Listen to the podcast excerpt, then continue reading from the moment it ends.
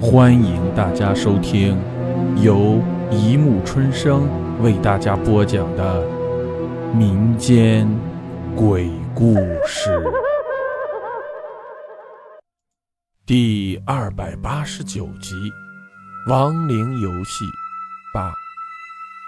翌日一早，邹游赶到了邹之平家，他用表妹给他的备用钥匙轻轻旋开门，蹑手蹑脚地走了进去。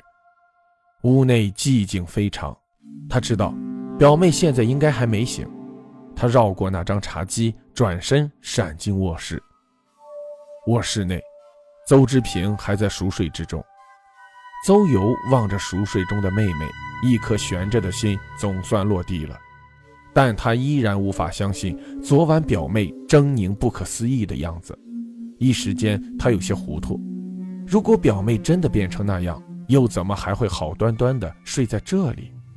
他轻声靠近表妹，仔细观察起来。邹志平睡得很安详，只是脸上多了几道玻璃划伤的痕迹。邹游看到这几道划痕，心里咯噔一下，不得不承认，昨晚自己的遭遇是真实的。他吸了口凉气，惊恐地向后退去，一不小心撞到了身后的衣架。邹之平被响声吵醒，揉眼坐了起来。看到表姐，他奇怪地问道：“表姐，你怎么在这里？”我，邹游不知该说什么。你昨晚没出什么事吧？没有啊。邹之平摇摇头。我昨晚本来很害怕，还以为会遇见什么恐怖的鬼怪，谁知早早就犯起了困，一直睡到现在。我看，没准那个张可是在骗我们。他根本没有遇见什么青航灯，他说着揉了揉脖子，哎，奇怪，脖子怎么这么酸痛？邹游听到脖子，忍不住的抖了一下，扭过头去，结结巴巴道：“快快快快起床吧！”邹之平刚想再说什么，邹游已经急慌慌的闪出了卧室。他觉得表姐今天怪怪的。下午放学后，四个人又如约聚在了一起。邹游坐在沙发上，和郑畅对坐着。他无论如何也不想去碰那两颗骰子，郑畅当然也十分心慌，僵持着也久久的不敢去碰骰子。怕什么？我昨晚不是什么事也没有发生吗？邹之平一把抓起骰子递到邹游面前：“表姐，你来。”不，邹游像躲瘟疫一样急速闪开。呃呃，好吧，我来。郑畅见状，硬着头皮接过骰子。郑畅在手心里晃了晃骰子，轻轻撒到茶几上，骰子轻微的转了几圈，停下后点数正好是六。郑畅长长出了一口气，六怎么说也是个吉利的数字，多多少少能缓解他心头压抑的恐惧感。但随后青石上出现的字迹，却让在场的所有人都不由得抖了一下，发鬼。听上去就够令人胆战心惊的了。从邹之平家出来，郑畅和张可沿街向家中走去。途中，天空突然下起急雨。张可家住的比较近，郑畅便先到张可家，打算避过这一阵急雨后再回家。雨下得很大，雨滴密而急促，似乎是一阵长雨。果然，这雨一下就到了夜幕降临。将近十点的时候，郑畅离开了张可家，独自一人向家中赶去。郑畅家住在一个环境非常清幽的小区，通往这个小区的道路很多，但郑畅最常走也是最近的一条道路，却是一条狭窄闭塞的小径。这条道夹在两座居民楼之间，细长深邃，很少有人知道，也因此很少有人从这里路过。郑畅走得多了，早已经习惯这种寂寥的感觉。只是他从未在这样漆黑的夜色下走这条小道。如今他望着黑洞洞的道路，不免有些害怕。他想折回去走大路，可是想了想，那样还要绕一个大圈子才能回到家，便硬着头皮走了进去。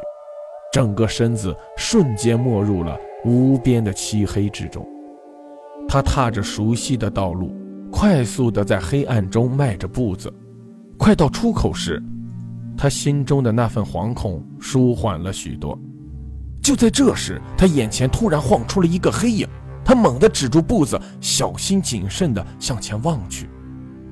借着两旁居民楼惨淡的灯光，他看清那是一个人，一个女人。那个女人停在墙边，似乎是背对着他，好像还在嘤嘤的哭泣。他停顿了一下，抬腿继续向前走去。那女人突然哭得更凶了，声音非常大，透进无穷的酸楚。郑畅没有多想，依旧向前赶路。女人的哭声越来越大，越来越凄惨，让人听了不免心酸同情。郑畅感觉这女人一定是遇到了什么难事，不然的话怎么会哭得这样凄惨？他想，也许这女人是迷路了，找不到家了。想到这儿，他好心的靠了过去。“呃，你你怎么了？”郑畅轻声问道。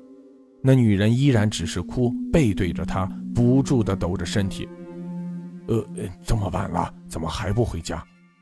郑畅继续问道。那女人还是没有理会他，只是哭得更厉害了。郑畅叹了口气：“这样吧，这里太黑，你一个女孩子真的很危险，我先带你出去好吗？”这一次，女人点了点头，不再哭泣，默默地跟在郑畅身后，向出口走去。走了一会儿，眼见要走出去时，女人突然停住不走了。郑畅奇怪地扭头望向女人：“马上就到了，怎么不走了？”女人还是不说话，只是傻傻地站在原地一动不动。郑畅无奈地摇了摇头，向那女人靠了几步。突然间，他发现这女人似乎有些异样，但由于光线暗淡，他实在看不清楚哪里有异样。他又靠近了一些，努力向那女人望去。这一回，他终于看清楚了，女人的脸是看不见的。因为他的脸已经完全被其浓密黑长的头发给遮盖住了，那头长发垂在他的脸前，乍一看去像是一张漆黑的纸，让人顿生恐慌。郑畅一怔，不由感觉头皮发麻，说话起来也有些结巴。我我我们快出去吧！他说完，转身欲走，女人却像风一样转眼挡在他面前，他的心一下子就提到了嗓子眼儿。女人超乎寻常的动作让他感到惊讶和恐惧。四周寂静，郑畅死死盯着女人。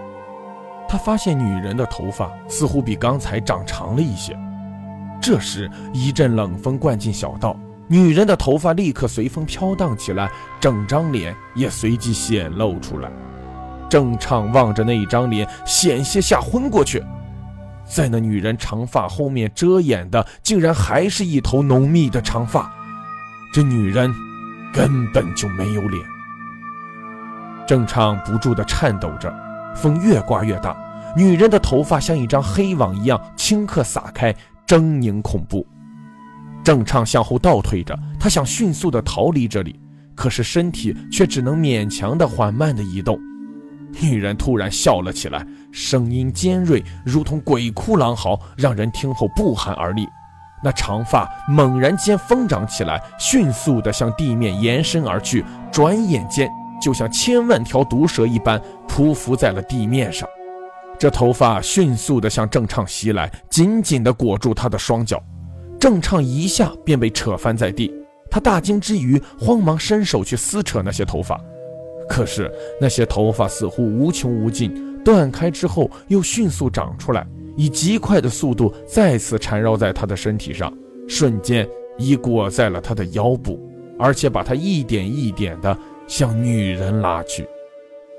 终于，郑畅被拉到了女人的脚边，他立刻停止了撕扯，双肘支撑着地面，仰面惊恐地注视着女人。女人停止了笑声。静默了片刻，突然缓缓蹲下身来，一点一点地将脑袋向郑畅靠来。郑畅看到了，从女人的长发中突然伸出一双惨白的双手，如同两只恐怖的枯枝向他伸来。他的心豁地提了上来，身体一阵颤抖，惊恐万分地尖叫起来。这时，天空中突然降下一阵冷水，同时传来一阵叫骂声：“有毛病啊！大半夜的还不睡觉，在这里鬼叫什么？郑畅一抖，抬头望去，一个人正站在窗口冲他们骂着。等他扭过头时，女人已经不知去向，眼前只有空洞漆黑的空气。他一愣，慌忙站起身，疯了一般的踉踉跄跄地奔出小巷。郑畅狂奔回家，彻夜未眠。女人那张毛脸和毒蛇一样的长发一直在他的眼前萦绕不止。次日，郑畅早早来到学校，焦急地将昨晚见鬼的经历讲给张可和邹志平听，两人均听得毛骨悚然，冷汗不止。好了，故事播讲完了，欢迎大家评论、转发、关注，谢谢收听。